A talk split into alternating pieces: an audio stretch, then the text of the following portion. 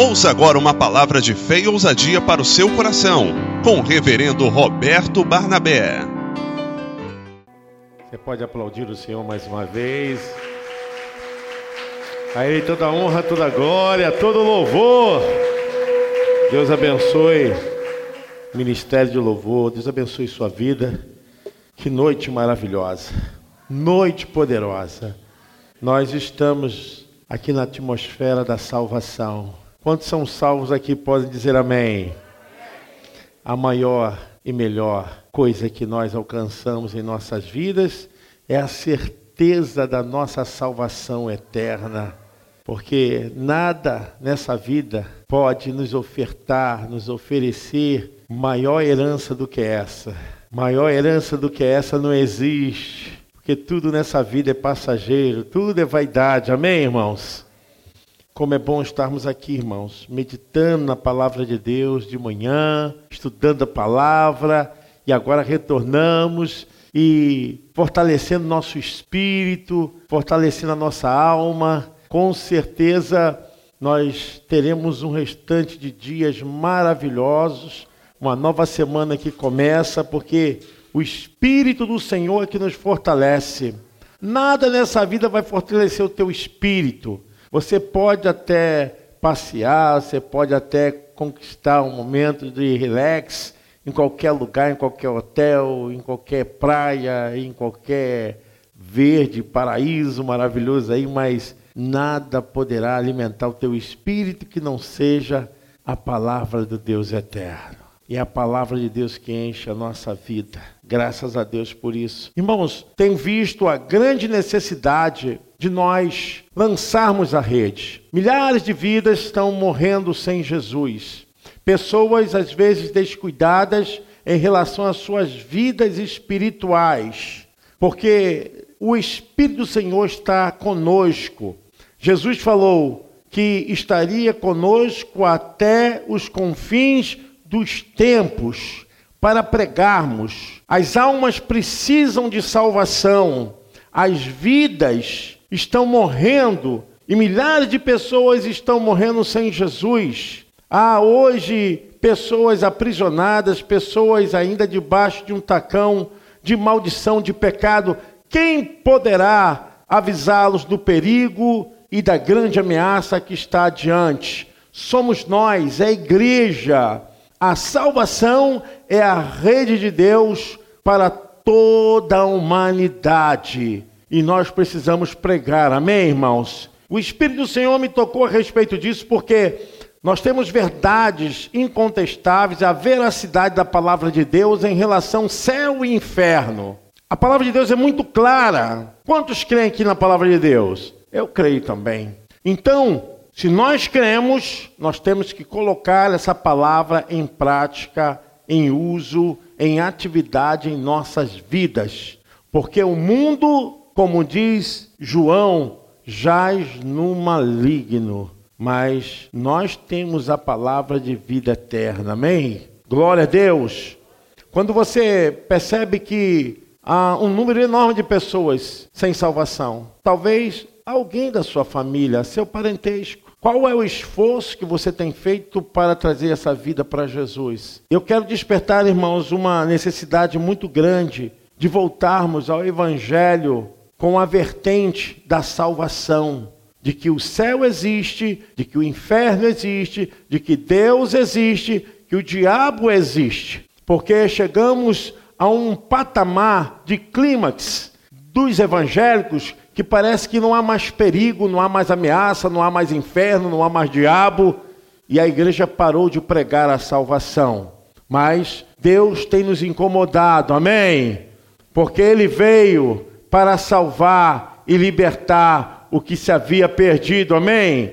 Eu quero hoje ler com vocês, nós vamos muito meditar na palavra de Deus. Quero ler com vocês Lucas capítulo 12, a partir do versículo 8 ao versículo 10. Lucas 8, 12, do 8 ao 10. Já está no televisor.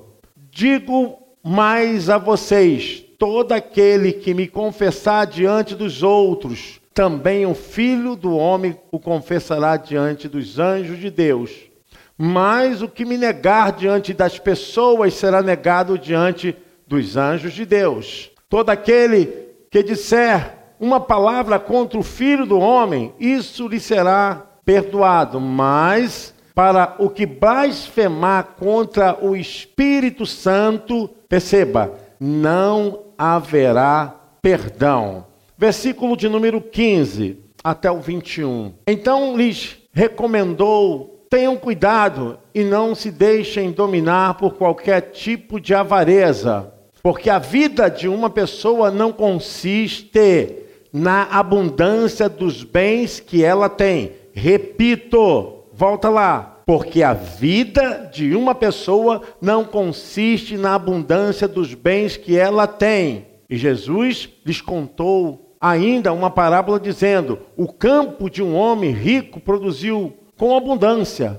Então ele começou a pensar: Que farei, pois não tenho onde armazenar a minha colheita? Até que disse: Já sei, destruirei os meus celeiros e construirei outros maiores, e aí armazenarei todo o meu produto e todos os meus bens. Então direi à minha alma: Você tem em depósito muitos bens para muitos anos. Descanse, coma, beba e aproveite a vida. Mas Deus lhe disse: Louco, esta noite lhe pedirão a sua alma e o que você tem preparado. Para quem será? Podeis assentar, irmãos.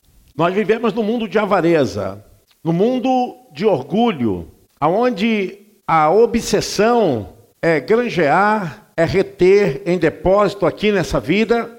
Jesus chamou atenção em relação às pessoas se preocuparem mais com a vida terrena, com a vida material do que com a vida espiritual. Jesus falou a respeito de como o ser humano ele perece fácil, ele é altamente destruído por suas ambições. E nós estamos vivendo num tempo onde cada vez mais o homem busca se posicionar para ter mais, para adquirir mais. O ter é o mais importante, o ter é o mais fascinante. Conquistar, granjear, depositar bastante coisas nessa vida, enfiar bastante coisas em nossa dispensa e ter a confiança de que agora estamos bem, agora estamos seguros. Essa é a imagem que as pessoas produziram dentro de si e elas se esqueceram que há uma vida paralela, há uma vida além da vida física, há uma vida além dessa experiência humana que nós estamos vivendo. Quero dizer, irmãos, que essa experiência humana falhou. Essa experiência humana deu errada porque o pecado entrou. E não sou eu que falo isso, é a Bíblia que diz que o primeiro Adão, homem vivente, ele pecou. O primeiro Adão foi criado da terra, mas o segundo Adão veio dos céus. Que o primeiro Adão, ele se tornou alma vivente, mas o segundo Adão é espírito vivificante, espírito de vida.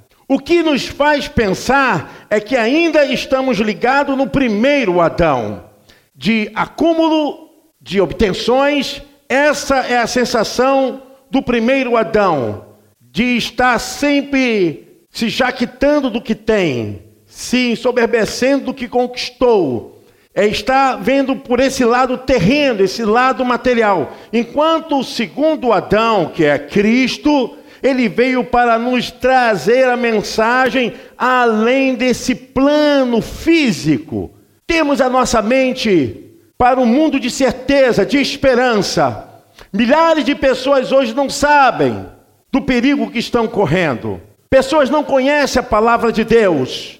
Pessoas não têm conhecimento de que há um inferno Há um mundo de perdição eterno para todos aqueles que não creem em Jesus. É isso que a Bíblia diz. E nós temos agora que tomar uma decisão. Como está a nossa vida diante de Deus? Como nós temos feito da nossa salvação? Qual é o produto da salvação? Qual é o fruto da salvação? Nós estamos vivendo num tempo, irmãos, aonde deixamos de pregar a verdade, porque não queremos confrontar, não queremos ser taxados como aqueles que estão importunando, estamos chateados, porque acaba a gente sendo incômodo na vida das pessoas, mas há um inferno à frente, há um perigo à frente. Satanás está trabalhando, milhares de vidas estão morrendo sem Jesus. E nós queremos ficar presos ao primeiro Adão,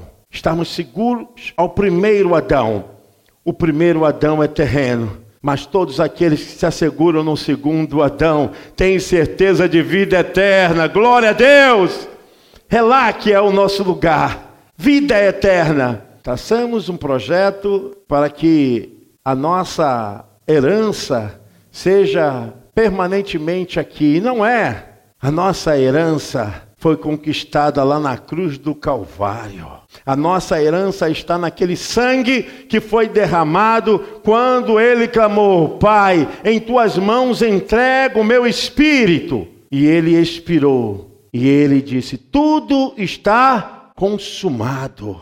Abriu o portal para a vida eterna com Deus. Impediu que Satanás dominasse as almas para conduzirem debaixo de desobediência, de rebeldia, para o inferno. A palavra é essa: inferno. Inferno, por mais que as pessoas tentem amenizar, por mais que as pessoas tentem atenuar, o inferno é o inferno. A Bíblia diz que lá o fogo não se apaga, que os gritos são aterrorizantes, que lá haverá choro e ranger de dentes. Muitas pessoas tentam amenizar essa questão do inferno ser uma dor psíquica, uma dor simplesmente da mente. A Bíblia diz que o fogo não se apaga, que o bicho não se acaba e que haverá choro e ranger de dentes. Imagine você a respeito da eternidade.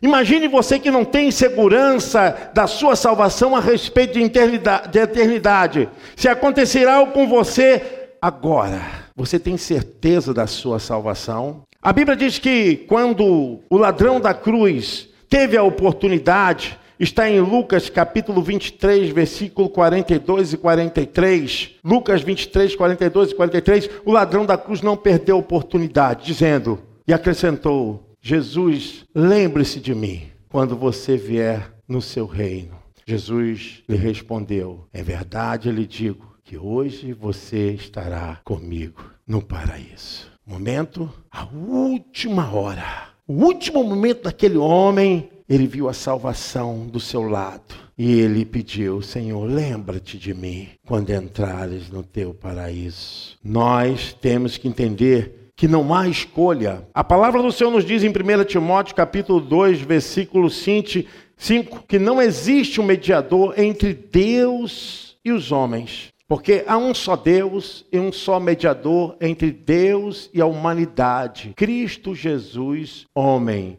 que deu a si mesmo em resgate por todos, testemunho que se deve dar em tempos oportunos. Não existe medianeiros, não existe nenhuma fórmula. Nós estamos atravessando nesse momento onde milhares de pessoas estão perdendo suas vidas.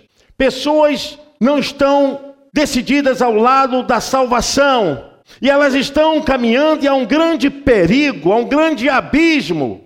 E nós precisamos declarar que não há outro mediador, não existe medianeiros, não existe outro Deus, outra forma, não existe Deus de pau, de pedra, de metal, não existe nenhum tipo de sufrágio, nem lugar intermediário, nada, irmãos. A Bíblia diz que após a morte segue-se o juízo. Nós estamos diante de uma grande luta porque não estamos vendo os valores espirituais. As pessoas se entregam, investem tempo, investem os seus recursos, todos em coisas físicas, em coisas materiais, e esquecem das suas almas. Como Jesus falou, louco, hoje lhe pedirão a tua alma, o que tu tens preparado e para quem será. Não existe petróleo, não existe cifra, não existe melhor cargo, não existe melhor salário, melhor casa, melhor apartamento, não existe melhor conforto do que você ter a certeza da sua salvação em Cristo. Porque nós temos um tempo limitado, o tempo da nossa existência, que ninguém sabe, a qualquer hora pode acontecer. Porque a morte não escolhe quem é novo, velho, ela vem para nivelar as almas humanas. E nós estamos diante dessa grande vertente. Só existe um mediador entre Deus e os homens. Não podemos mudar a palavra de Deus. Não podemos dar jeitinho. É tempo de ter vida abençoada, vida próspera. É tempo de você ter a certeza da sua salvação. Não há salvação fora de Jesus. Não há salvação. Padre não salva, pastor não salva, igreja não salva. Culto não salva, missa não salva. Quem salva é Jesus Cristo, o Filho de Deus. A pessoa tem que confessar, reconhecer que Ele é o Senhor e o Salvador da sua vida. Nós temos uma grande missão, que é a salvação de Deus para as almas humanas. E é um dom de Deus. Efésios capítulo 2, versículos 8 e 9 fala a respeito. O interesse da salvação é de Deus, nunca foi do homem. Deus decidiu salvar o homem. Efésios 2, 8 e 9 diz o seguinte: Porque pela graça sois salvos. Vocês são salvos mediante a fé. E isto não vem de vocês, é dom de Deus não de obras, para que ninguém se glorie, pois somos feituras dele, criados em Cristo Jesus para boas obras.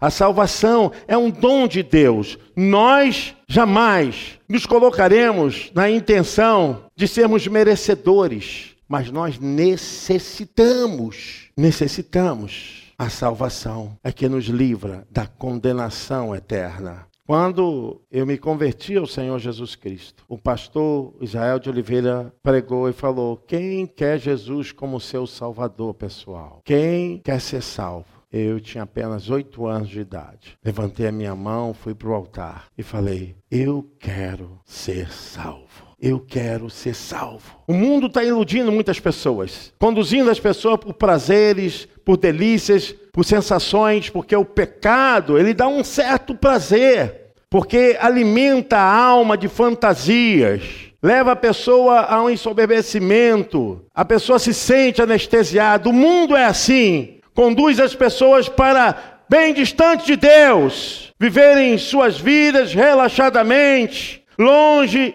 e longe de Deus. Porque as pessoas acham, porque são criaturas de Deus, elas não sofrerão sanções nenhuma em relação à vida eterna. E é um erro. Isso é mentira, é fake news. Porque a Bíblia diz que a salvação é só para aquele que aceitar o Senhor e Salvador Jesus Cristo e ser fiel até o fim e dar-te-ei a coroa da vida eterna. Então, nós temos que ter a compreensão de que a salvação como um dom de Deus também ela tem responsabilidade das pessoas. Cada um é responsável por si mesmo. Quando você tem consciência de que precisa da salvação, você responde por você. A palavra do Senhor nos diz em Mateus capítulo 24, versículo 13, que fala a respeito da fidelidade até o final. Aquele, porém, que ficar firme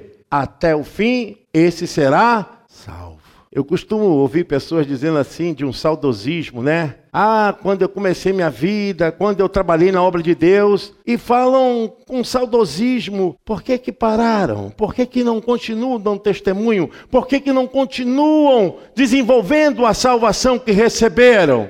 Sabe por quê, irmãos? Há um espírito de engano, há um espírito de mentira, que a pessoa se satisfaz por casos que aconteceram lá atrás e ficam se vangloriando e hoje estão no pecado, estão no erro, não estão assumindo compromisso com Deus, não compromisso com Jesus e acham que estão tranquilos. Esse é o grande perigo, é que o homem se torna carnal. O homem carnal é pior do que o homem natural. Porque o homem carnal é aquele que conhece a palavra de Deus, que sabe a verdade, conhece as escrituras, sabe de tudo que acontece na igreja, sabe quando começa o culto, quando encerra o culto, sabe de todas as confissões dentro da Bíblia, mas ele não é obediente à palavra. Esse é o homem carnal. Você já deve ter encontrado muitas pessoas, talvez presas ao vício, que falam versículos bíblicos e até muitos ficam espantados. Oh, que coisa linda! Coisa linda, coisa nenhuma!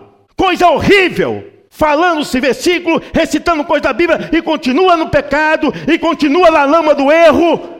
Irmãos, a palavra diz que aquele que é limpo se limpe a cada dia e o que é sujo se afasta funde na lama cada dia, porque com Deus não tem meio termo. Ou você é de Deus, ou você não é de Deus. O que nós não podemos é mudar o que está escrito. Aquele que for fiel, a salvação é para todos. Sim, é para todos, mas é para todos aqueles que querem permanecer na fé. Não é de qualquer maneira, não é de qualquer jeito. Jesus manda vir.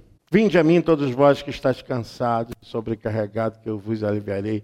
Tomai sobre vós o meu jugo e aprendei de mim, que sou manso e humilde de espírito. Porque o meu jugo é suave e o meu fardo é leve. Mateus, a palavra do Senhor é essa. Mas nos faz pensar o seguinte: você vem, jamais aquele que vem a Jesus continua da mesma maneira que chegou. Jamais aquele que se achega a Jesus continua debaixo do tacão do pecado, do erro e tendo a sua vida escravizada pelos vícios, pelas maldições, porque uma vez que você vem a Jesus, ele te limpa, ele te purifica, ele te transforma, ele te enche de graça, de poder e de poder para quebrar as cadeias do mal. Nós não podemos jamais estar na presença do Senhor e carregando os nossos pecados, achando que isso é comum. Não é, irmãos. A palavra do Senhor nos diz que Ele não aceita. No céu não entrará pecado. Amém? Está escrito. No céu não entrará bêbados. Amém? Não sou eu que estou falando, não. Está escrito. No céu não entrará viciados. Amém?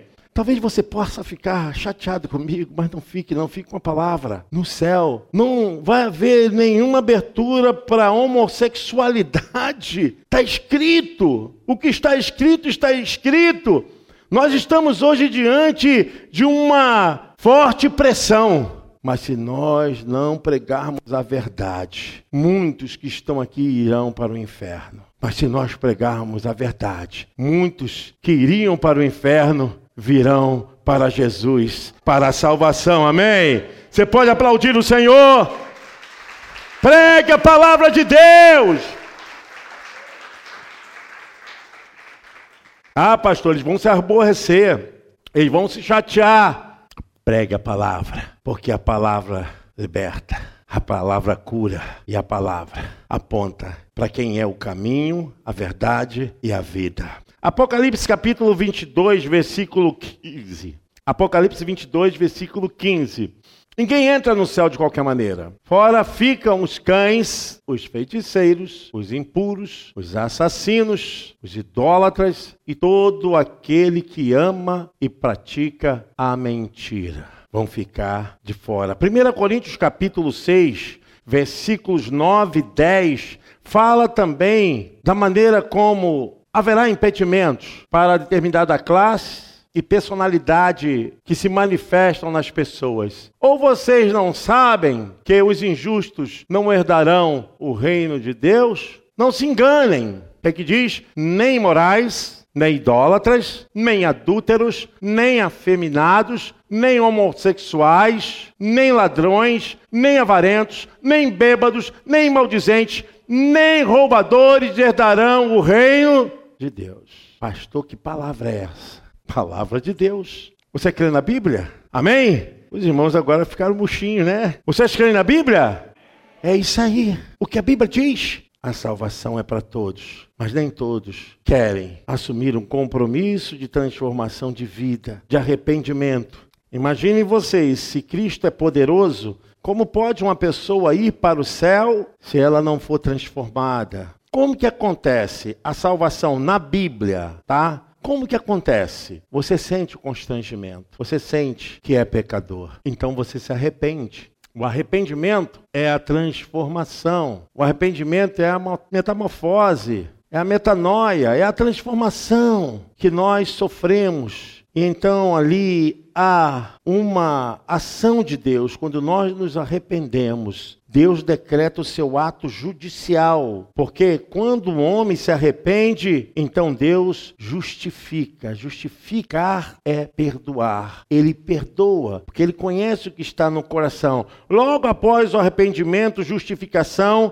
vem o estado de regeneração, nova vida em Cristo, nova pessoa o Espírito Santo vai tomando a vida da pessoa e aqueles hábitos que inclinavam para o mal, para o erro, são retirados pela presença do Espírito Santo na vida do crente. E ele passa então deixar a maldição do pecado e começar a viver a atmosfera como filho de Deus. E a partir daí ele começa a ser filho de Deus. É, João capítulo 1, versículo 12 fala a respeito disso. A todos quanto creram. É a partir daí que nós passamos a ser filhos de Deus. Passamos então para filiação. João capítulo 1, versículo 12, ele fala a respeito, mas a todos quantos receberam, deu-lhes o poder de serem feitos filhos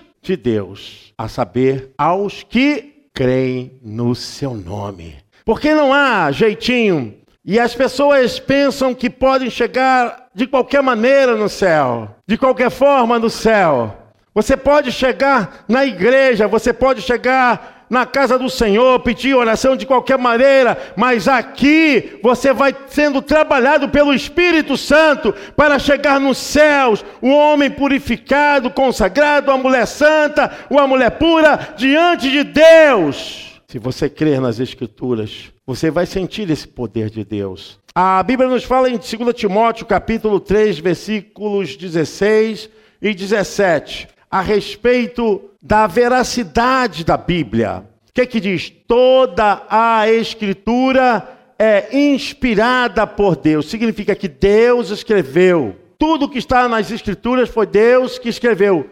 E útil para o ensino, para a repreensão, para a correção, para a educação na justiça a fim de que o servo de Deus seja perfeito e perfeitamente habilitado para toda boa obra. Você pode aplaudir o nome do Senhor? É aqui, meu irmão. É a palavra dentro do seu ser. Glória a Deus. As Escrituras falam a respeito da salvação. E é incrível que as pessoas tentam tapar o sol com a peneira. É a escritura que fala também sobre a perdição. E como nós não queremos falar sobre isso, como foi para as pessoas que de repente perderam suas vidas abruptamente? De repente morreram, de repente sumiram do cenário. Isso porque são famosos, estavam no auge e veio a toda a consciência coletiva mundial mas muitas pessoas também estão perdendo suas vidas sem antes saberem se são salvas, estão firmes. E isso me preocupa demais, irmãos. Me preocupa demais porque nós estamos diante de um grande perigo. Marcos capítulo 16, versículos 15 e 16, fala a respeito da salvação e da condenação. E disse-lhes: Vão por todo mundo e preguem o evangelho a toda criatura. Quem crer e for batizado será o quê? Quem, porém, não crer, será o quê? O versículo 17: Estes sinais acompanharão aqueles que creem em meu nome. Expulsarão demônios, falarão novas línguas. Tá bom, somente aí. Nós temos bem claro a respeito da salvação. Como eu sei, o testemunho da pessoa fala a respeito do que ela está vivendo com Deus. Sua vida com Deus é viver aquilo que é o testemunho de Jesus. A salvação vem pelo ouvir, e o ouvir a palavra de Deus. Por isso a Bíblia diz que quando esse evangelho for pregado por todo mundo, então será o fim. Porque ainda existem muitos lugares que não foram alcançados pelo evangelho. Mas a nossa prioridade como igreja é pregar a salvação em Cristo Jesus, nosso Senhor. Nós não sabemos. Eu tenho pesquisado a respeito de muitos grandes artistas que se foram que tinham os pés dentro do Evangelho, mas morreram viciados, morreram por causa da fama, morreram por causa do orgulho e perderam a simplicidade daquilo que era a maior riqueza em suas vidas, a fé em Jesus Cristo. Começaram lá na casa de Deus, louvando.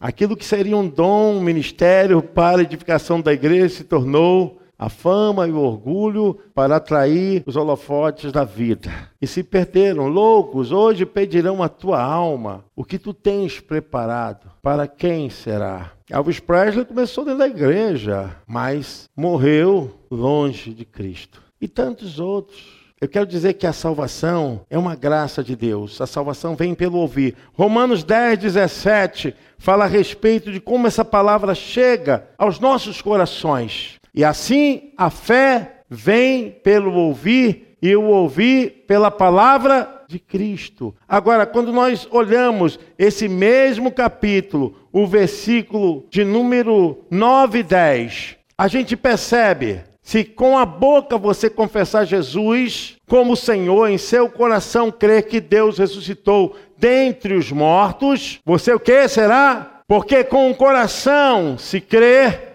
para a justiça e com a boca se confessa, se cela para a salvação. Então a palavra está junto de ti, ela chegou à sua consciência, ao seu coração, porque existe duas formas de confissões. A confissão de pecado e a confissão de salvação. A confissão de salvação é justamente essa. Se você crer, confessar com sua boca que Jesus Cristo é o Senhor e que morreu e ressuscitou o terceiro dia, você será salvo. A confissão de fé em Jesus abre as portas para a salvação, mas a não confissão para Jesus, a pessoa continua na perdição. É duro falar isso? Não. É fácil. Talvez seja uma pregação para espantar as pessoas, não importa. Mas se você sai daqui consciente, sabendo que a sua salvação depende de sua confissão, meus pais sempre foram evangélicos, mas meus pais não puderam me dar a minha salvação. Eles me levaram para a igreja, eles me ensinaram a palavra de Deus, mas eu tive que decidir. Meu pai não pôde me salvar, minha mãe não pôde me salvar,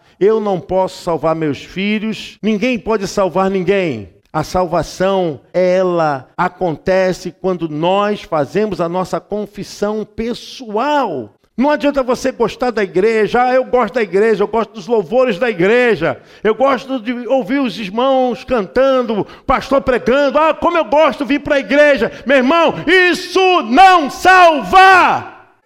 O que salva é quando você reconhece que Jesus Cristo é o seu Senhor, seu Salvador. E que se por um triz acontecer qualquer coisa aqui, você tenha certeza de que o céu, que existe uma vida gloriosa, muito maravilhosa, além do que tudo possa ofertar aqui, lá é muito melhor. Há um espírito de engano, há um espírito de incredulidade.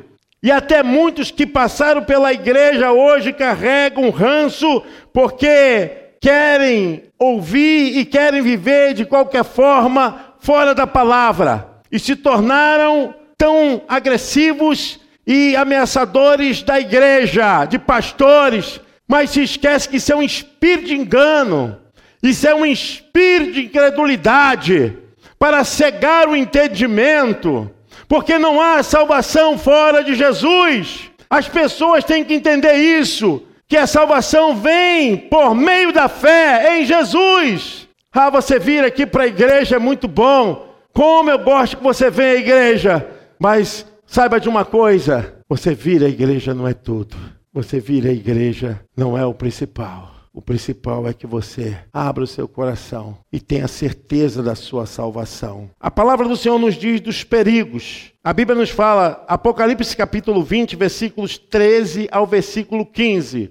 A verdade eu estou citando só a Bíblia, irmãos. Não estou falando nada de argumentação minha. O mar entregou os mortos que nele estavam, a morte e o inferno entregaram os mortos que neles havia e foram julgados um por um segundo as suas obras. Então a morte e o inferno foram lançados no lago de fogo. Esta é a segunda morte, o lago de fogo. E se alguém não foi achado inscrito no livro da vida, esse foi lançado no lago de fogo. Nós estamos diante de um perigo iminente. Talvez você já fez parte da igreja, já cantou no coral, já cantou no ministério, você já pregou, mas hoje, como você está? Porque o mundo quer que você se contamine mesmo. O mundo quer que você se suje cada vez mais. É isso mesmo que o diabo quer. É triste, mas é a verdade. Porque se inventam tantos movimentos dentro da igreja, mas movimento não resolve nada. O que resolve é Cristo Jesus. É se entregar a Jesus. A Bíblia fala do inferno. Mateus 25, 41, o próprio Senhor Jesus fala a respeito desse julgamento. Então o rei dirá também aos que tiverem à sua esquerda: Afastem-se de mim, malditos, para o fogo eterno, preparado para o diabo e seus anjos. Fala a respeito do julgamento dos vivos que estarão fora do reino de Deus. Apocalipse 21, 8. Ah,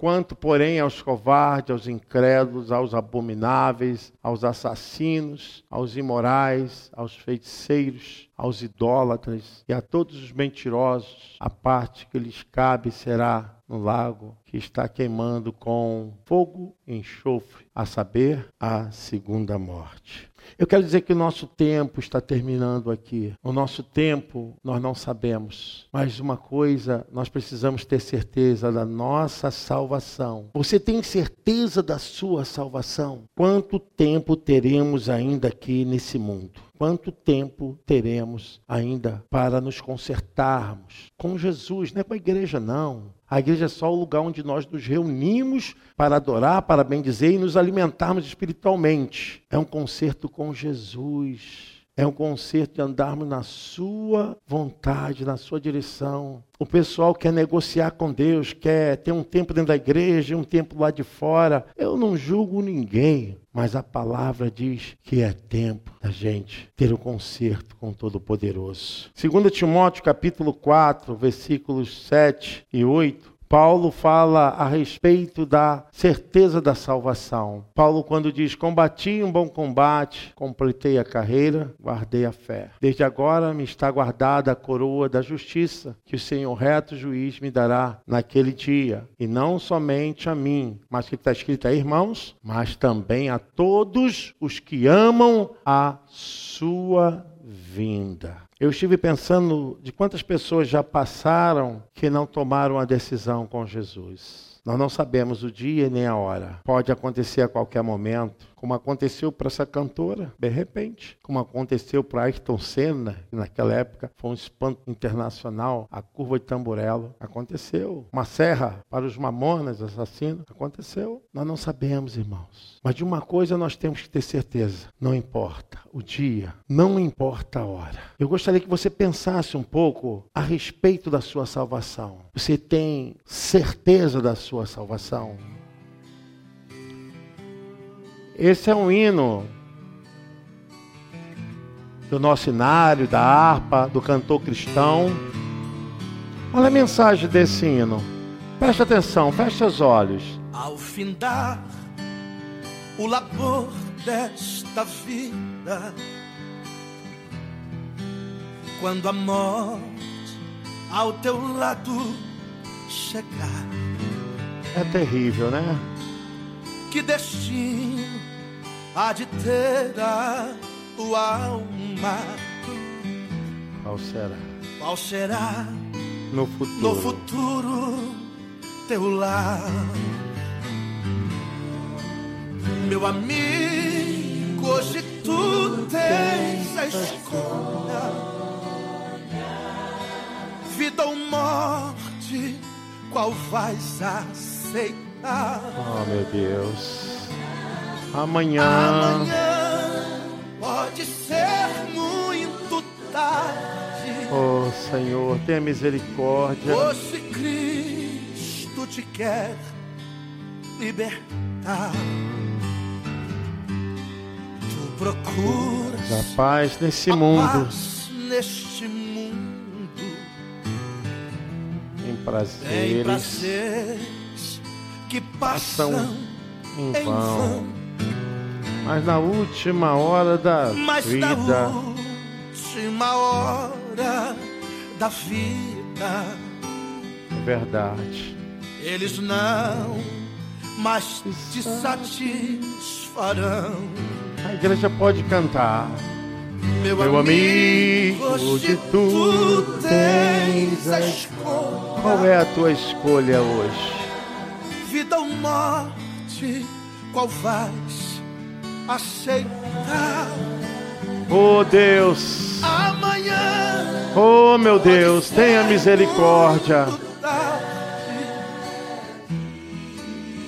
Hoje Cristo te quer libertar. Por acaso tu riste, Eu quero pedir a você que fique de pé. Eu tenho certeza que você entendeu o plano de Deus para a sua vida. Eu gostaria de orar por você, como eu orei por minha vida. O pecado nos cerca, o pecado nos impede de ir para os céus.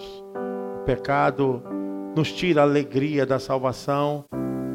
Não tente colocar culpa em ninguém, não, sabe por quê? É decisão sua.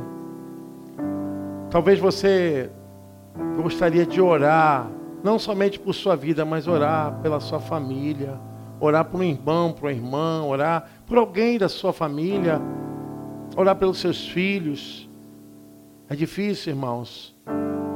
Paulo diz que Satanás cegou o entendimento para que, ouvindo, não ouça a palavra do Deus eterno. Talvez você que tem andado tão distante e gostaria de fortalecer a sua vida espiritual. Pastor, eu quero fortalecer minha vida espiritual. Eu quero que você venha aqui na frente, tenha coragem de vir aqui na frente. Eu já estou aqui, mas você pode sair do seu lugar de orar por você, orar por alguém. Vamos clamar a Deus. A Bíblia diz que a oração do justo vale muito em seus efeitos. Eu tenho certeza que o plano do Deus eterno hoje começa a ser ativado em corações, em almas, e nós podemos fazer a diferença, não podemos estar acomodados, de braços cruzados, podemos clamar, podemos fazer a obra de Deus, podemos nos ajustar. Nós estamos diante do Deus eterno, a salvação é a nossa maior riqueza. Talvez você esteja afastado da igreja, e hoje é o tempo de você estar mais com Jesus, seus dons, seus ministérios. O que você tem feito com seus dons, seus ministérios? Mas é o tempo de Deus na tua vida. É o tempo do Senhor. Essa é a obra de Deus. Essa é a obra de Deus na tua família. Eu sei que ainda falta pessoas aqui vir nesse altar, não por causa de mim, mas porque o Espírito Santo está tocando no teu coração. Hoje Deus está tocando no teu coração. É tempo de restauração, é tempo de cura. E eu quero orar por você, por sua família. Quero levantar essa oração em nome de Jesus Cristo. Vou pedir os pastores que me ajudem, ungindo com óleo, colocando sobre as vidas a unção de Deus, porque nós estamos numa batalha espiritual. Porque a maior riqueza para Deus é sua vida. A maior riqueza para Deus é o seu coração, meu irmão. É a sua vida no altar.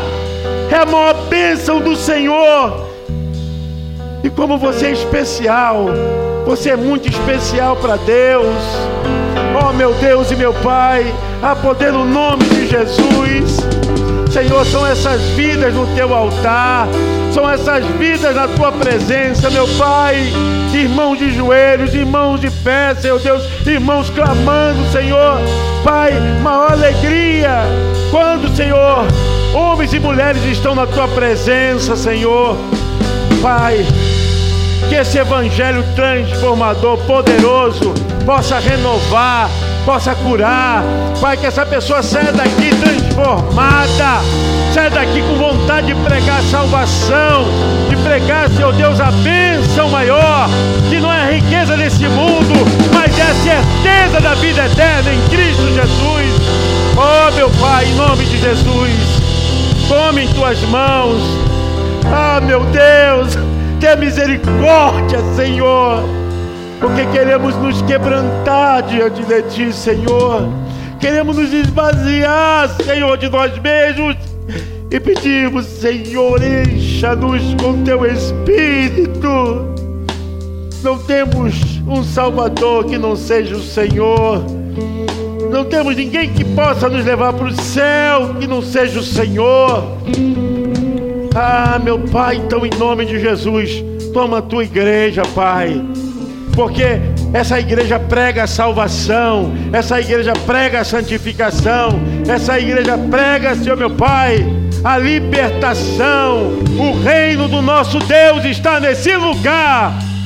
Que todas as cadeias do mal, todo pecado, toda imoralidade, Senhor, todo espírito de escravidão, de vícios, toda maldição, todo encantamento, toda bruxaria, idolatria, saia, saia, saia, saia em nome de Jesus.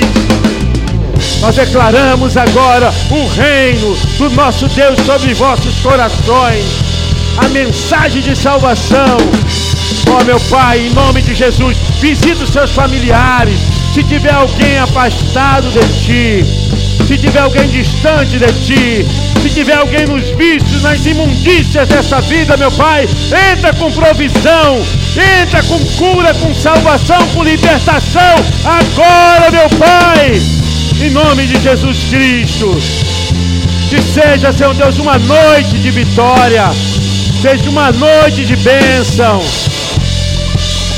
Nós oramos em nome de Jesus. E a igreja pode aplaudir ao Senhor. A Ele toda honra, toda glória.